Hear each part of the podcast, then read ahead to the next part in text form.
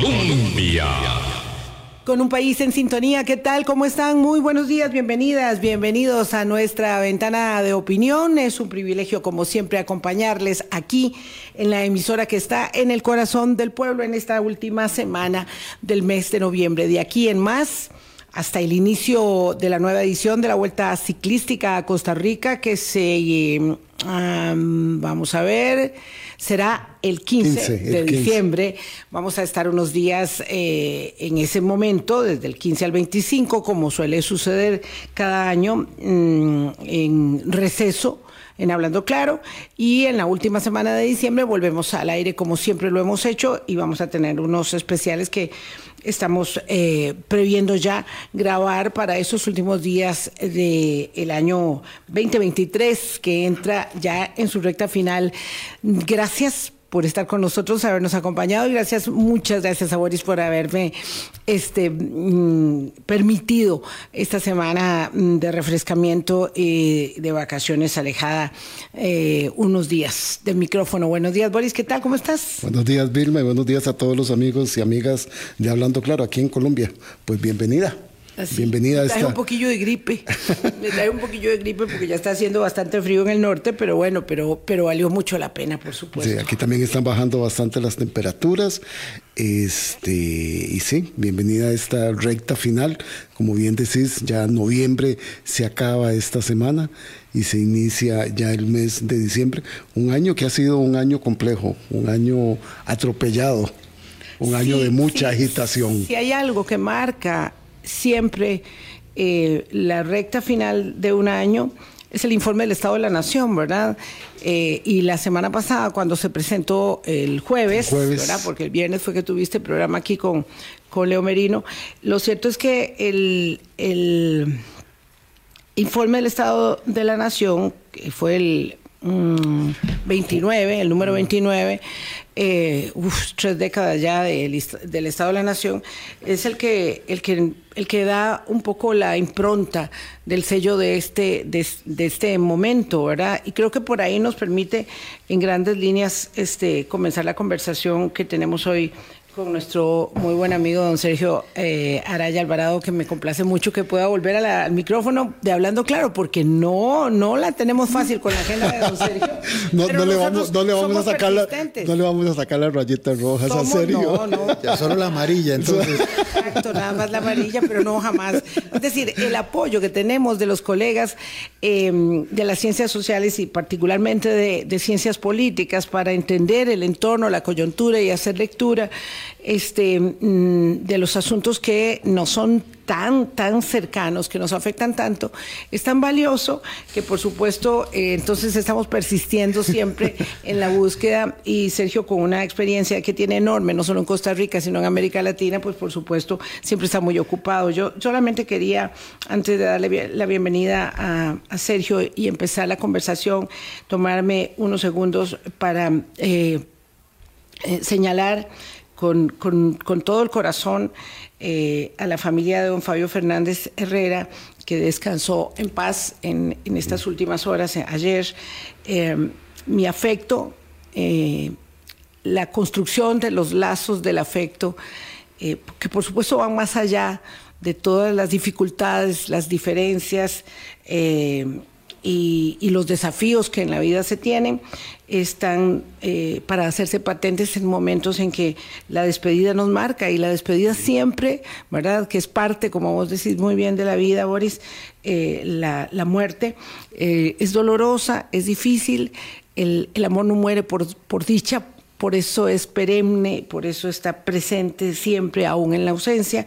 Lo cierto es que yo quiero desearle a mi queridísima amiga, hermana del camino, Marlene, y a todos sus hermanos y hermanas y hermana, eh, y a todo el resto de la familia un, abrazo a la mm. distancia por el fallecimiento de don Fabio Fernández Herrera. Su eh, cuerpo se está velando hoy hasta la una de la tarde en el Valle de Paz, frente al Gimnasio Nacional, aquí en San José, y a las dos de la tarde será el funeral en la iglesia de Desamparados, en la iglesia de Desamparados Centro. Eh, quería tomarme este momento para eh, señalar mi enorme afecto y mi acompañamiento, por supuesto. Vilma, solo un segundo para mandarle mi cariño, mi respeto a, a Marlene, ¿verdad? quien es una mujer y una colega a la que siempre he admirado y respetado enormemente, eh, una mujer muy valiente, muy valiente y en momentos ella no solo ha sido valiente en su vida personal, profesional también, sino en su vida familiar. Entonces, un caluroso abrazo de afecto y respeto. Así es. Don Sergio Araya, muchísimas gracias por acompañarnos. Buenos días. Muy buenos días, eh, Vilma, Boris y por supuesto a quienes nos siguen a través de las distintas plataformas. Bueno, me uno, eh, el espíritu de solidaridad siempre en estos momentos eh, es bienvenido, provenga de donde provenga y sobre todo si se hace con una buena intención. Así que de mi parte también mi, mi sentimiento de solidaridad. Con el corazón abierto, así es. Abandonamos progresivamente el contrato social, vaciamos de contenido de a poco, pero como una gota que va ahora dando, ¿verdad?, en una piedra, eh, los términos eh, que han significado la cohesión de la sociedad costarricense de cara a la búsqueda del cumplimiento de las promesas de una mejor calidad de vida para todos. Y en ese, en esa, eh, este, señalamiento ¿verdad? De, del informe del Estado de la Nación eh, y del deterioro que vamos mostrando y de la pérdida de, mm, de, capacidad de amalgamar nuestros desafíos, encontramos de verdad una respuesta a ese sinsabor que llevamos todos, ¿verdad? Eh, este, adentro, que explica eh, también, y lo dice muy, muy claramente el informe, esta polarización del momento, que yo creo que es la marca más eh, severa, la herida más abierta que demostramos como sociedad, esta polarización que nos, que nos eh, circunda en el ambiente, Sergio. Sí, sí, el informe del Estado de la Nación es muy claro en describir una situación de la cual hoy estamos viviendo, digamos, expresiones ya más marcadas, pero que evidentemente, como todo fenómeno eh, sociopolítico, no surgió por generación espontánea ni de reciente data es, ¿verdad? El tema de la... Y que además tampoco es exclusivamente propio de este país, ¿verdad? O sea, si hay algo que en este momento, creo yo, ya cuando vamos a llegar al, al primer cuarto de siglo de este nuevo siglo, eh, es que justamente a nivel mundial uno aprecia estas características, estos rasgos que pues el Estado de la Nación describe con tanta claridad y, diría yo de forma tan desgarradora. Lo acabamos de ver justamente en la elección en Argentina y lo vamos a ver muy posiblemente en la elección en los Estados Unidos y en general en todas partes. Es un fenómeno el de la polarización, pero que además tiene que ver con esto que señalabas al inicio, esa eh, incapacidad de esta generación actual que nos ha tocado dirigir eh, desde diferentes ámbitos los destinos de la humanidad de poder forjar acuerdos, de poder construir esos eh, espacios para identificar el bien común, esa expresión que en muchas oportunidades tanto se acuñó y que bueno, también la hemos ido vaciando de, contenido. Eh, estamos en una sociedad muy fragmentada, en una sociedad totalmente eh, dividida, donde paradójicamente se visibilizaron una serie de agendas muy legítimas que habían pasado por muchísimo tiempo inadvertidas, que habían pasado inclusive conculcadas, pero que a pesar de eso no se ha logrado encontrar esa amalgama para que esos diferentes intereses que son totalmente legítimos y que evidentemente van a estar en conflicto muchas veces, logren justamente bajo una conducción política cohesionadora integrar esa visión común donde todas y todos o todas esas agendas de alguna forma se vean identificadas, se vean representadas. Por supuesto, no en un 100%, nadie lo puede lograr, pero que al menos las pérdidas no sean tan marcadas ni tan fuertes como para que genere esa insatisfacción, porque al final la sensación que tenemos es de una población que se encuentra insatisfecha, que se encuentra molesta, que se encuentra, dirían en España, a propósito de lo que está pasando allá también, crispada.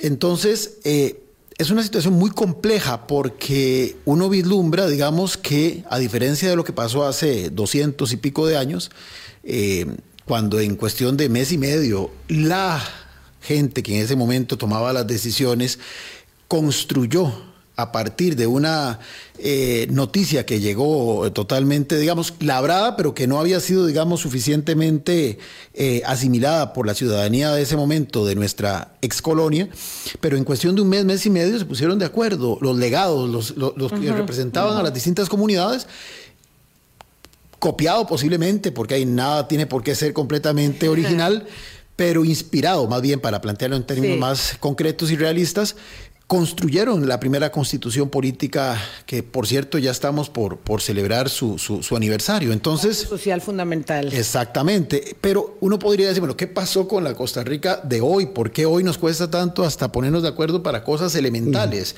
Bueno, justamente porque la sociedad se ha ido fragmentando, se ha ido dividiendo un punto de inflexión fue justamente la discusión para la aprobación o no del CAFTA, ya hace ya sus años de eso, en 2007, claro. Eh, ya se notaba en ese momento esa división y de hecho el resultado del referéndum evidenció claramente a una Costa Rica dividida en torno a un tema mucho más inclusive medular, porque de alguna forma, aunque era un acuerdo de libre comercio, implícitamente eh, comportaba modelos de, de desarrollo y modelos de Estado y modelos de sociedad en pugna que eso no está mal. En un sistema democrático está bien que hayan diferentes ideas, diferentes criterios, diferentes modelos. De eso se trata la democracia, de que confronten los diferentes esquemas, pero de una forma eh, armoniosa se trate de llegar a esos puntos en común. Es que estamos en una coyuntura en la que ni siquiera los puntos eh, básicos están logrando ser eh, construidos de manera consensuada. Entonces, ¿qué tenemos? Tenemos una sociedad en la que actores capitalizan esa polarización, esos rasgos, digamos, que se han ido enraizando en nuestra idiosincrasia, en nuestra cultura política, y lo capitalizan, lo capitalizan a su favor. Eh, ahora, si fuera que lo capitalizan para que esto ya desde el ejercicio del poder contribuya a disminuir esa misma fuente que genera esta polarización, bueno, digamos que no necesariamente debería de justificar los medios, pero bueno, podríamos decir atenúa el uso de esos medios. pero en la práctica eso no ocurre, más bien agudiza, porque vive justamente este estilo de fomentar esa polarización. Sí, en esta explicación que estabas haciendo y como la brújula que ya el año entrante por 30 tendremos del, del informe del Estado de la Nación, dice unas cosas que son eh, responsabilidad de todos nosotros, pero que tienen un tono dramático. Costa Rica sumida en la inmediatez y aún así no estamos sabiendo administrar esa inmediatez, con un desgaste acelerado de nuestros logros históricos y lo que estabas apuntando con respuestas insuficientes. Ese, ese, es el panorama que nos da el Estado de la Nación de este año. Sí, un panorama muy sombrío porque además, eh, bien lo dice el informe y lo reiteras, nos estamos comiendo la herencia que de alguna forma eh, forjaron nuestros ancestros y no se ve por ninguna parte que nosotros, y digo nosotros porque yo soy parte de esta generación, estemos eh, sembrando lo que van a cosechar las generaciones futuras. Es decir, esta es una sociedad que le está dando, y ya lo percibe la gente joven, por eso es que no es gratuito que la apatía y el desinterés hacia lo político, hacia la política, fundamentalmente se ve mayoritariamente en la población joven. El joven de hoy, ¿verdad? Con sus excepciones, porque esta es una también Costa Rica muy fragmentada hasta en eso, ¿verdad? En las oportunidades que tienen algunos, mientras algunos chicos y chicas, en buena hora por ellos, tienen oportunidad de progresar y de ser talento representativo en otras partes, no hablemos solo del deporte, en la ciencia, en otras disciplinas, Muchos otros, yo diría que lamentablemente la mayoría, hoy lo que tienen es un eh, panorama bastante eh, desolador, de poca esperanza. Y por eso, eso lo alimenta, eh, o perdón, eso permite que muchos de estos muchachos y muchachas lamentablemente se suben, por ejemplo, al crimen organizado, a involucrarse como gatilleros y, bueno, escalar, según ellos, a sicariato, con un tema que refleja lo que quiero decir. Muchos de estos chicos no son tontos, ninguno es tonto saben que su horizonte de vida es muy, limitado. Saben que probablemente no llegarán ni a los 30 años de su vida. Pero no les importa, porque es tal el nivel de desesperanza, es tal el nivel de frustración, de odio que se siente hacia una sociedad que eh, siente en ellos no ha sido inclusiva para ellos, que prefieren, entre comillas, buen, eh, un, un, buen vivir, entrecomillado, claro está. Temporalísimo. Temporalísimo a la expectativa de poder ir más allá. ¿Por qué? Porque no se percibe más allá. Y eso es muy grave. Es decir, hoy el que los chicos y las chicas, por ejemplo, ni siquiera vislumbren que estudiando pueden ascender en esa pirámide social, también es un reflejo de mucha preocupación. ¿Por qué? Porque vemos a muchos profesionales jóvenes que no se logran insertar en el mercado o porque no están suficientemente preparados o porque las condiciones no se los permiten y terminan en actividades de carácter informal también. Entonces, es una realidad, digamos, eh, que nos plantea o que nos obligaría a plantear ¿Qué tenemos que hacer pensando en, la, en, el mediano y largo plazo? uno, no, puede este, idealizar, ¿verdad? Que todo tiempo pasado fue mejor, pero esta elaboración argumental que hace Sergio nos pone de cara a una realidad este, muy concreta. Nosotros, eh, nuestros padres también, pero hablemos de nosotros, ¿verdad? Este, crecimos con em, la expectativa de futuro, de tener un buen futuro. Entonces, independientemente de las limitaciones o de los recursos a disposición de nuestras familias, ese Estado, ¿verdad?, eh, que tenía condiciones de compromiso colectivo y de contrato social que decía, si usted se esfuerza, lo puede lograr, nos llevó por una senda, digamos, como, como de mucha claridad en la construcción del proyecto de vida de nosotros mismos, ¿verdad? Nosotros como hijos de, la escuela pública, del colegio, ¿verdad? Este, de la educación pública costarricense y con una, eh, si no eh, certeza, sí con una gran expectativa confiada y confiable de futuro. Entonces, este ese hecho, ¿verdad?, de que podíamos estudiar, mejorar y encontrar un trabajo y que en la escala de la movilidad social encontraríamos el desarrollo para ser personas de bien, construir familia, eso nos marcó de una manera muy determinada, ¿verdad?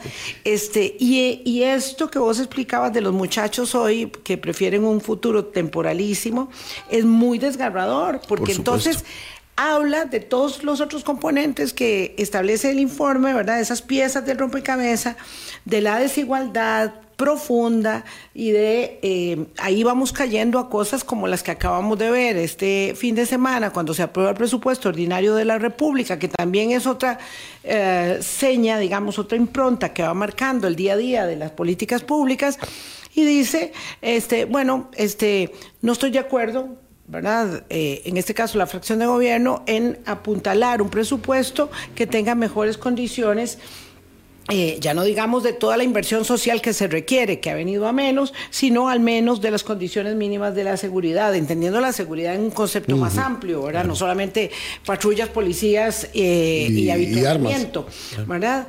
Eso, ese es el gran cambio de la sociedad costarricense.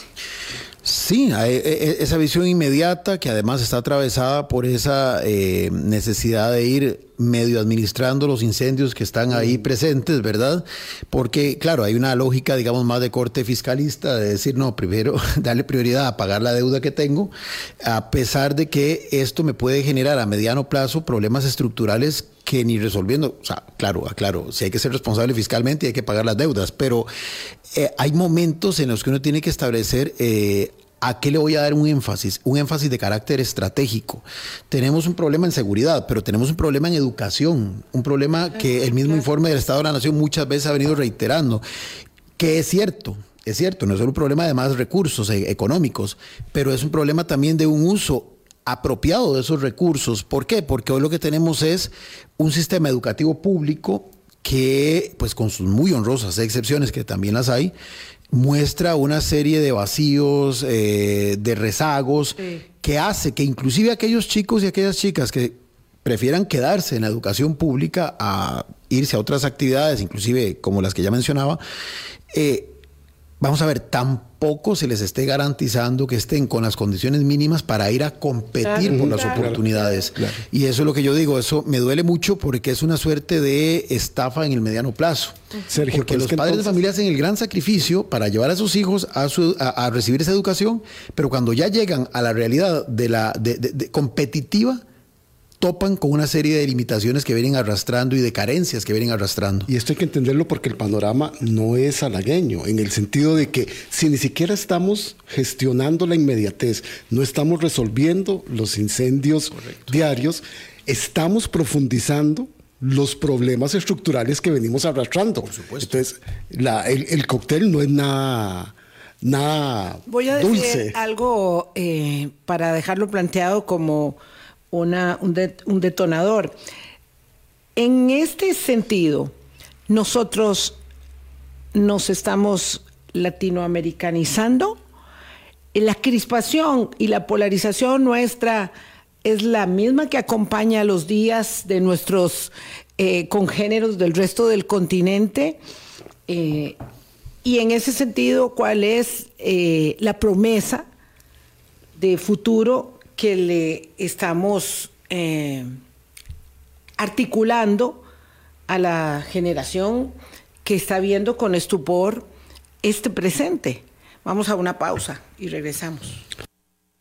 Colombia. Con un país en sintonía 824 iniciamos nuestra semana en términos de coyuntura política local, pero entendiendo un poco esta dinámica que internacionalmente marca la polarización, la crispación y el deterioro de las oportunidades. Y preguntaba Sergio si estamos latinoamericanizándonos, para no hablar de centroamericanizándonos, eh, en términos de esas promesas y esas expectativas. Claro que Costa Rica eh, se vio, nos vimos a nosotros mismos, porque tengo que incluirme, nos vimos a nosotros mismos como una perla un poco sui generis en el contexto. Y ahora que el Estado de la Nación nos plantea que nos surge recuperar la idea de un rumbo colectivo para honrar la promesa costarricense, eh, y, afirma contundentemente algo que sabemos y es que una casa dividida no se puede eh, conducir, no tiene capacidad de conducción adecuada. Eh, pregunto, esto es lo que vemos todos los días, digo, uno vuelve a ver a Panamá, ¿verdad? Que también era un espejismo que teníamos, o escucha al señor Javier Milei hablando como un mantra de la necesidad eh, irresoluble, determinada de conducir eh, la, la, situación fiscal por un sendero de estrechamiento terrible, ¿verdad? Que prevé una conmoción, para hablar solamente de dos casos, pero todos están ahí, todos los demás. Entonces, esta circunstancia es como el sino de los tiempos, como que no hay de otra. ¿Qué fue lo que nos pasó? Bueno, muy interesante. Obviamente hay particularidades de cada país que uno no puede simplemente extrapolar, pero sí hay una tendencia a, a irnos asemejando, pero son tendencias de, de, carácter global, como señalaba, porque también hay problemáticas de carácter global. Eh, y no hablemos solamente del, cambio climático, hablemos del crimen organizado que es totalmente global y ahora ya se habla hasta de una gobernanza criminal con lo que esto significa a nivel global. Pero en el caso específico de América Latina, bueno, Costa Rica eh, sí había de alguna forma diferenciado eh, por mucho tiempo, digamos, el pacto social que se renueva especialmente en la década de los 40, bueno, después de un eh, problema, digamos, cívico-militar que, que no duró un mes, pero que sí marcó una fractura importante de la sociedad, aunque logró también recomponer y renovar ese pacto social constituido desde el siglo XIX. Eh, Pareciera que sí, llegó a un agotamiento, ¿verdad? Allá por la década de los 80, la famosa década perdida que tanto mencionamos, que también nos puso en una situación paralela al resto de, América Latina. La gran crisis de la deuda externa fue, digamos, común para todos los países de la región. Inclusive en ese momento nos diferenciamos un poco en las medidas que implementamos para hacerle frente a los efectos de esa crisis, porque recordá, ahora que mencionabas Argentina, eh, toda la, eh, el cumplimiento este, a rajatabla del famoso eh, receta, digamos, del consenso de Washington, que por ejemplo impulsó Menem, un peronista, y bueno, al final generó todos los grandes problemas que condujeron, digamos, al famoso clima de inestabilidad económica, financiera, monetaria de inicios de este siglo con el famoso corralito y la pérdida del poder de Fernando de la Rúa, para citar un ejemplo muy puntual. Pero ya se comenzaban a visorar ciertas señales del agotamiento de ese modelo del Estado social de derecho que no hemos sabido apuntalar y que fue el elemento que nos diferenció posiblemente en mucho de los otros países. Y la ausencia, que dicho sea paso, el viernes lo vamos a conmemorar, la ausencia del ejército que fue determinante, porque de alguna forma la conflictividad social nuestra, que siempre estuvo ahí latente, no encontró, digamos, en las Fuerzas Armadas, como sí ocurre en otros países, ese empujón para radicalizar y terminar de dividir a la sociedad, eh, como pasó en muchos países de nuestra región, incluida Argentina en la época de la dictadura cívico-militar y demás, o en el caso de Pinochet en Chile. Pero sí me parece que las élites políticas, y dichas en buen término y no con el lenguaje, digamos, populista, peyorativo que ahora se estila utilizar, eh, de alguna forma comenzaron a perder ese norte, esa visión, esa capacidad de inclusive aceptar la negociación que implica la pérdida de algunos de sus beneficios en aras de, salvaguardia, de salvaguardar perdón, la estabilidad política que le permitía en el mediano plazo mantener sus beneficios a, flote. Me explico, en los años 40 no crean que las garantías sociales fueron acogidas con bombos y platillos. No, no, no, no, costó, costó. Em, costó bastante. Sin embargo, se logró el convencimiento al final de que era mejor eso a perder totalmente las, eh, digamos, los beneficios que, de los que se gozaba en un contexto de guerra fría y ante la amenaza que para significaba, por lo menos en el imaginario social, el advenimiento, digamos, de, una, de un modelo totalmente alternativo que era el que representaba el socialismo eh, eh, estatal soviético. que además se reafirma con la llegada de, de, este modelo a Cuba, con Fidel Castro y demás. Pero en este momento pareciera que las élites em, de poder, tanto políticas como económicas, o más bien económicas y políticas, olvidaron esa parte y comenzaron a eh, fortalecer básicamente sus agendas en detrimento de los beneficios de los otros sectores de la sociedad. Y entonces se fue haciendo, ahí sí, nos comenzamos a latinoamericanizar, comenzamos a establecer grandes eh, divisiones que de alguna forma se hacían notorias hasta en la forma en que nos distribuimos geográficamente. O sea, uno ve Ahora que mencionabas Panamá, Panamá es un caso muy claro de esa división. Usted está en Ciudad de Panamá y parece como que está en Miami, pero se ah, va kilómetros adentro. Sale 20 minutos de la ciudad y está y parece que retrocedió, inclusive temporalmente. O sea, parece que regresamos a finales del siglo XIX. Lo vemos en Bolivia, las grandes eh, eh, asimetrías que hay con lo que es eh, la, la, parte de la, digamos, de la Alta Paz y después de lo que es la parte de Guayaquil, que es la parte costera, la parte industrial. Lo vemos inclusive en Argentina, ¿verdad? Que Buenos Aires es una cosa y La Pampa es otra. lo vemos en el Brasil, ¿verdad? Que en el sur de Brasil uno eh, parece que está en, el nordeste es otra cosa. parece que está en África. pero Sergio, es que en eso que estás apuntando y lo que decía Vilma, lo que pasa es que nuestra sociedad conoció, vivió y sacó provecho de esas promesas y de esos beneficios. Correcto. A diferencia de, tristemente, de otros países. Entonces, nuestra respuesta ante eso va a ser muy diferente, pareciera con el agravante de que las generaciones actuales ya no están tan convencidas de esto porque no lo han vivido. Ah, Pero todavía Todavía existe. no, todavía un poco no, porque sería injusto decirlo. Todavía se vive. Claro, pero todavía, pero, pero vamos a ver. Cada vez se va perdiendo más esa, e, e, esa, esa, sensación de que el Estado Social de Derecho es un Estado que nos garantiza bienestar para la mayoría. Y ese es un riesgo peligrosísimo. Porque, por ejemplo, lo decía, eh, lo decían en Argentina, digamos, a propósito de lo que pasó con mi ley la mayoría de los que votaron por mi ley es gente joven que nació ya bajo el esquema democrático, bajo la alternancia en el poder, bajo elecciones libres, donde el ejército de alguna forma estaba en los cuarteles, de 1983 para acá. Por eso digo, es que ya estamos a punto de cumplir el primer cuarto de siglo del siglo XXI. No podemos obviar esa parte. Entonces, hay mucha gente actual, generación nuestra joven, que ciertos referentes de ese Estado social de derecho, en realidad no le significan nada. Por ejemplo, siempre fue un gran orgullo nacional y yo todavía lo, reivindico, eh, eh, el Instituto Costarricense de Electricidad. ¿Por qué? Porque fue el que nos dio electrificación, el que hace que prácticamente el 99% de nuestro territorio nacional tenga electricidad y a un precio razonable, si lo comparamos con lo que cobran otras empresas en otras partes del mundo. Pero para las generaciones más nuevas, el ICE lo que representa es eh, servicio de telefonía móvil y que no necesariamente satisface sus necesidades. Bueno, y lo vemos en las, eh, los datos, ya la empresa que provee ese servicio por parte de esta institución ya no es la primera en el mercado. Eh, sí, ya, no vivimos de, lo, de las glorias de los tiempos idos.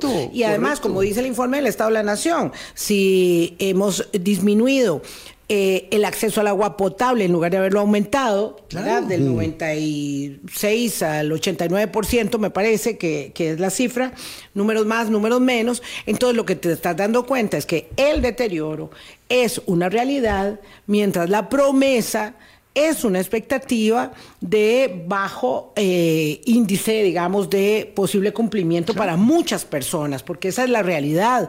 Entonces, eso significa que tenemos una sociedad que es excluyente, pero en, la que además, y yo quiero llegar a ese punto porque no quiero soslayarlo, porque es parte de la conversación que planteamos con Sergio para hoy, pero además una sociedad en la que un día sí y otro también nos remarcamos a nosotros mismos que somos diferentes, que hay aquellos y somos estos de un lado y aquellos del otro.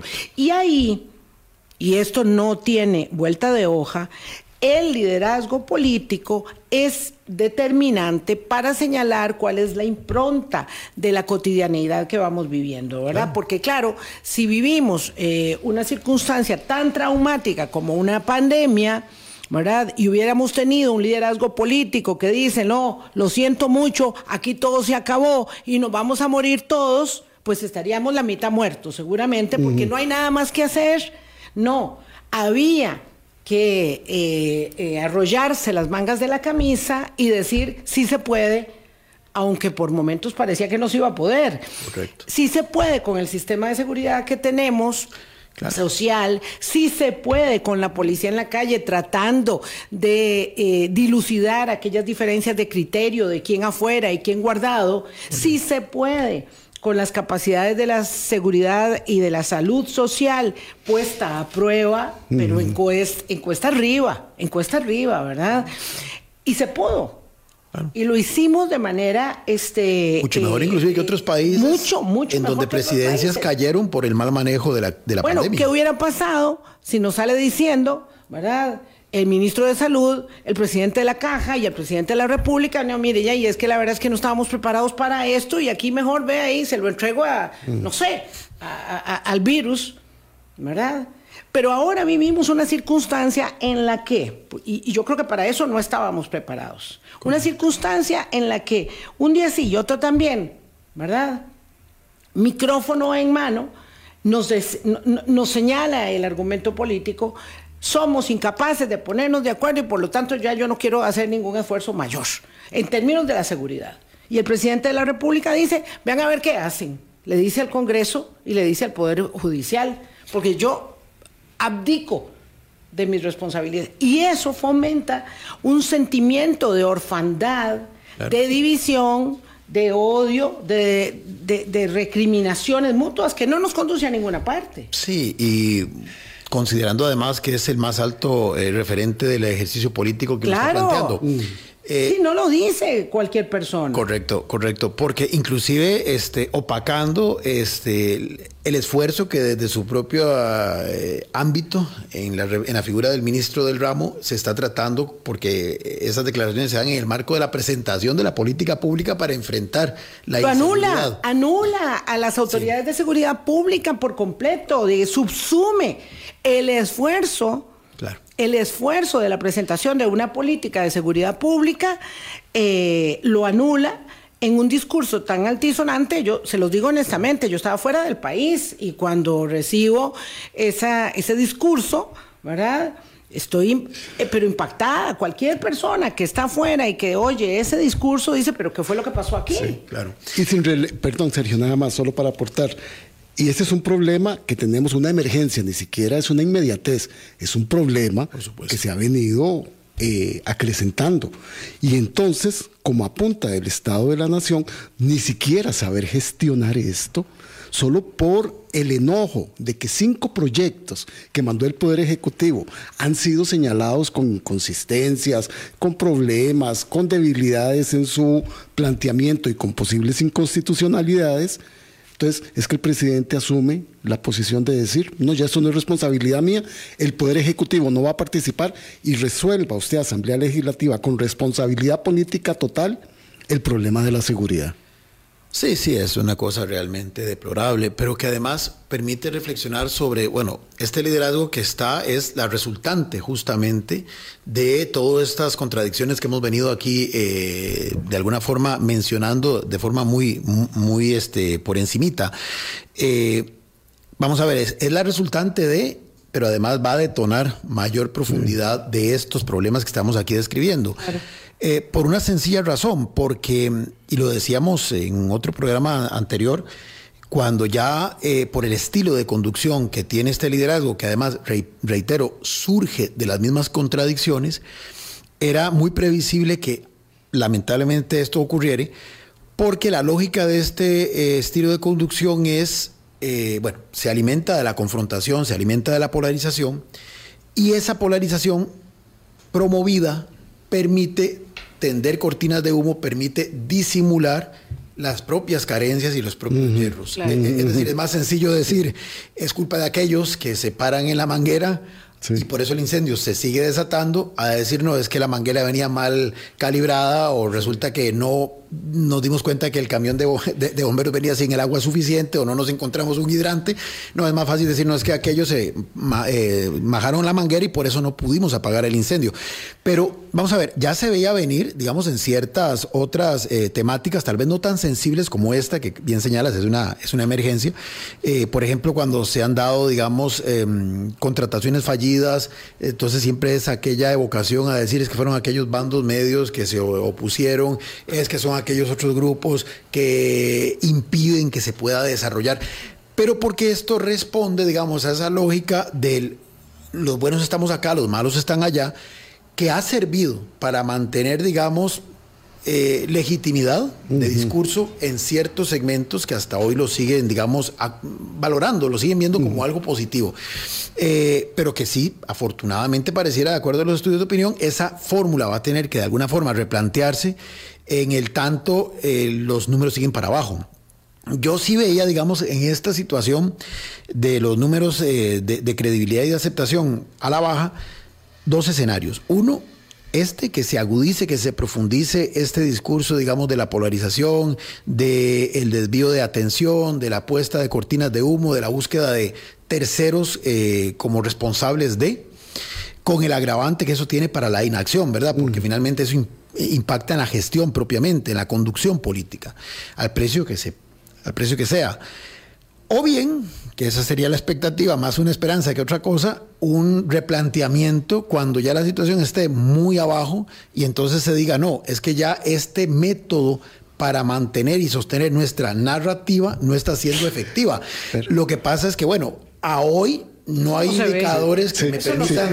Sergio, es que esa es la torta. En, en el tema de inseguridad, es tan grave la situación que estamos viviendo para cerrar este año y lo que prevén los especialistas para el próximo año, que una cosa como estas que ocurrió allá en la Academia de Policía nos distrae realmente de entender, aportar y reflexionar sobre la política de seguridad presentada y nos quedamos en el conflicto que genera el propio presidente con la Asamblea Legislativa. Eso es fundamental lo que estás diciendo, porque al final toda la discusión mediática al menos ha girado en torno a las declaraciones del presidente, las contradeclaraciones de los eh, directamente interpelados por él, pero sobre el fondo, que es la política pública aquella que hace muchos años provocó que en un editorial se hablara de que era una política del bla, bla, bla, bueno, hoy queremos ver si esta política es bla, bla, bla o tiene algo de fondo, pero ni siquiera lo hemos podido poner en la mesa de, la discusión porque nos hemos centrado en el otro tema de si capituló o no capituló, que por qué capituló, que, qué significa esto y los otros eh, quitándose el tiro y diciendo que ellos también tienen su corresponsabilidad. Pero el tema es que mientras todo esto ocurre, el crimen organizado sigue su marcha, sigue expandiéndose. Hay una Ese es el tema de fondo. intencionalidad.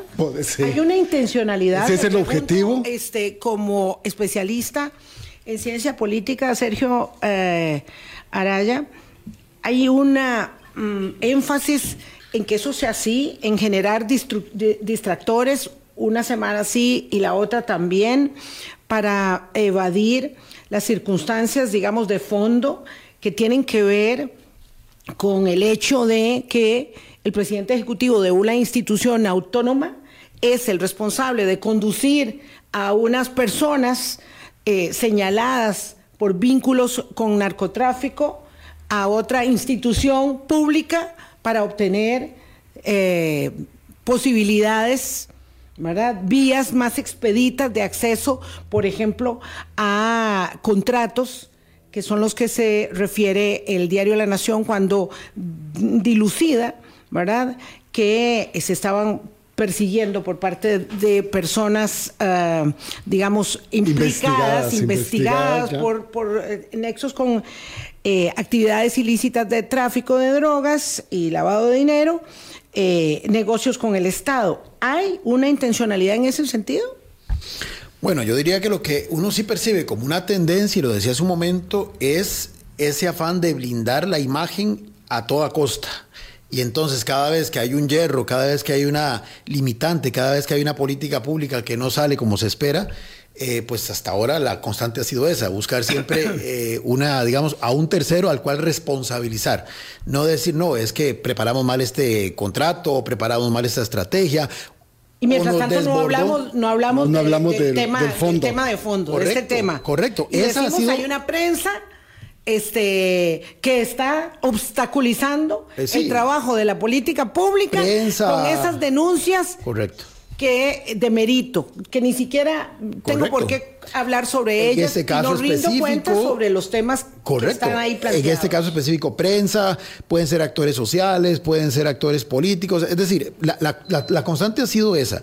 Ahora, ¿cuál es la intencionalidad detrás de esa constante? Bueno, uno por ahora ha, ha sido, digamos, tratar de proteger eh, y de blindar la imagen que por mucho tiempo fue bastante favorable. Entonces uno decía, bueno, aunque no sea lo correcto, pero bueno, digamos, aquí sí que lamentablemente el fin justificó los medios, el fin era mantener la imagen eh, arriba, bien positiva, aparentaba lograrlo.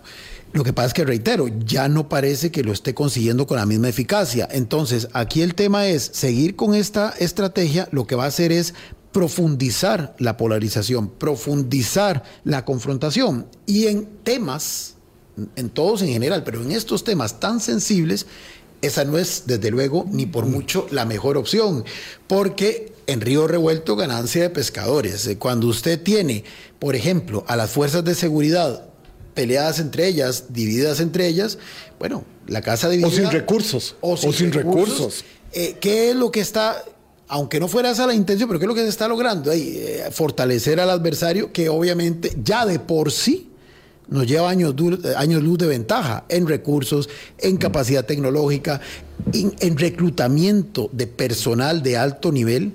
Mire, eh, la gobernanza criminal, que eso es un tema que hay que profundizar con expertos, eh, va a las mejores universidades de los Estados Unidos a identificar figuras a las cuales cooptan para que se conviertan en sus abogados, en sus contadores, en sus ingenieros.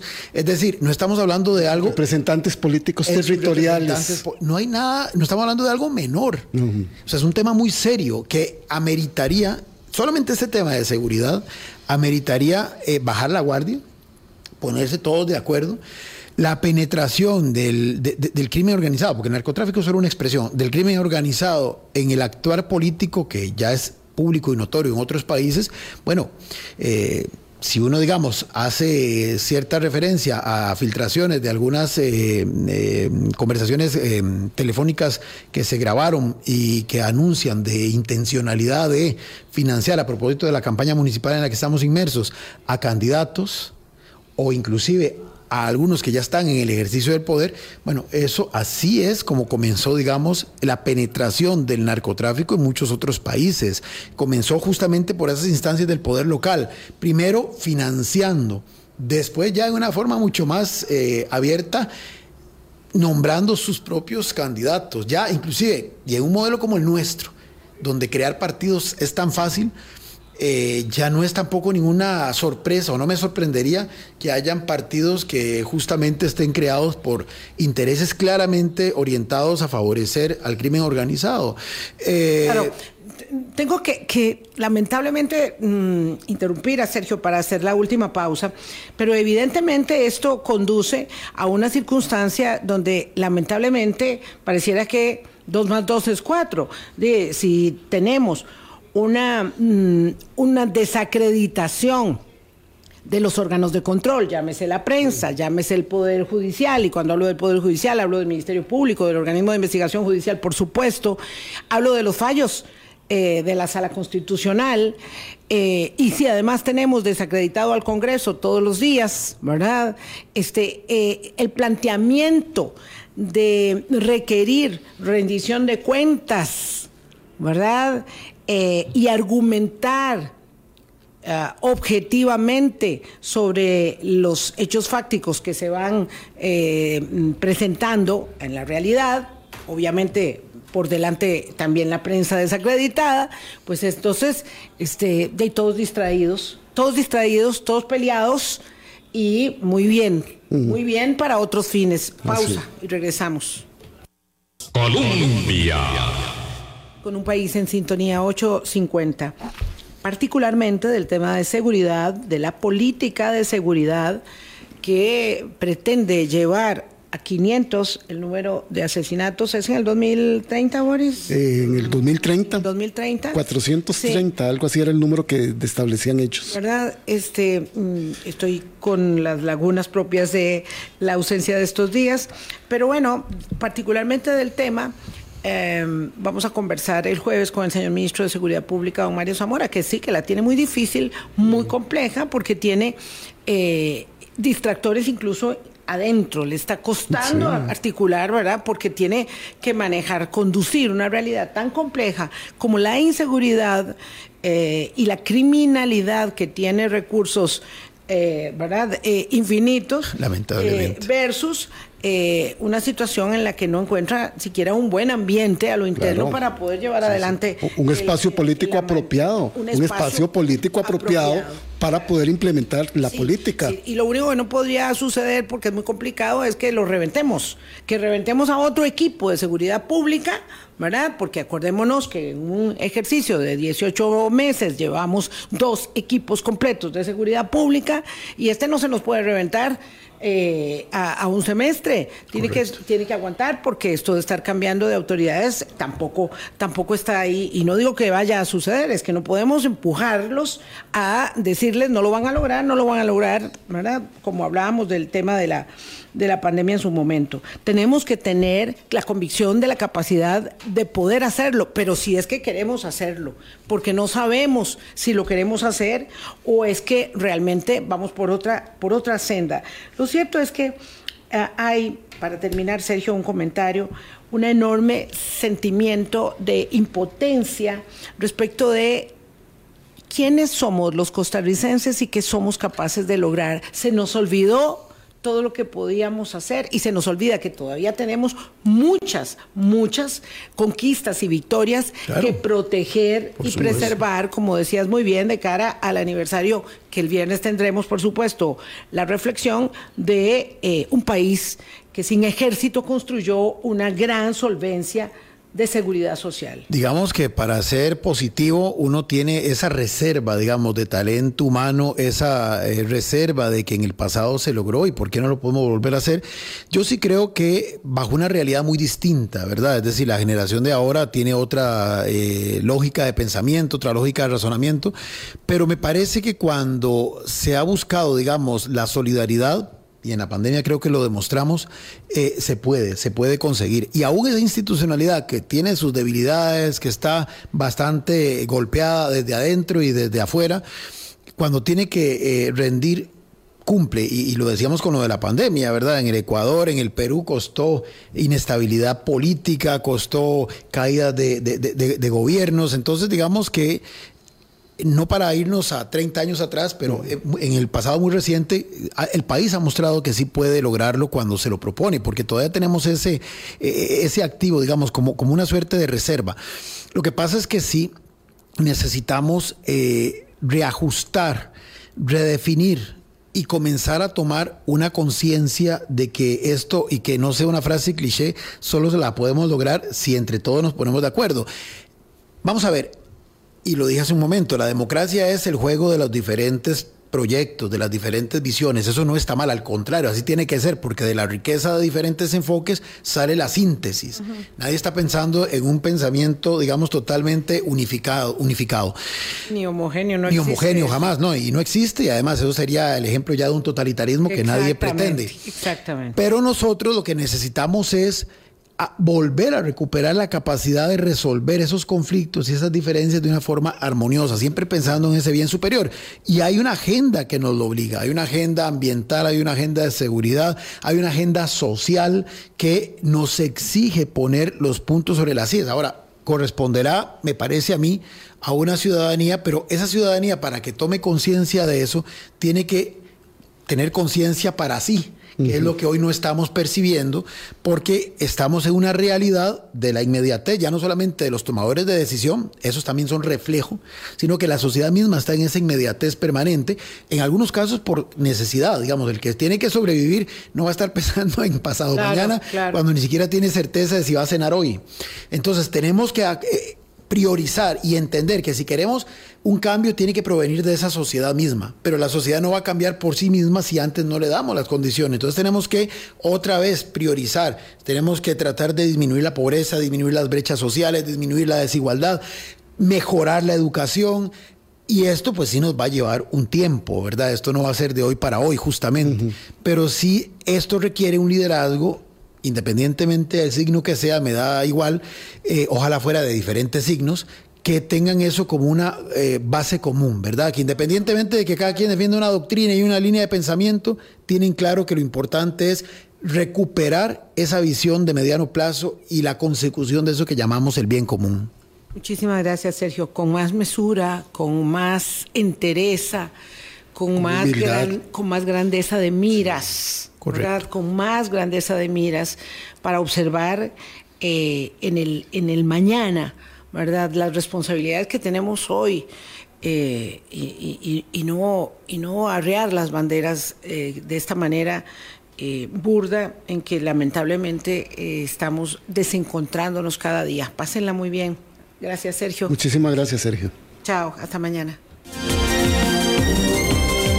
Hablando. Música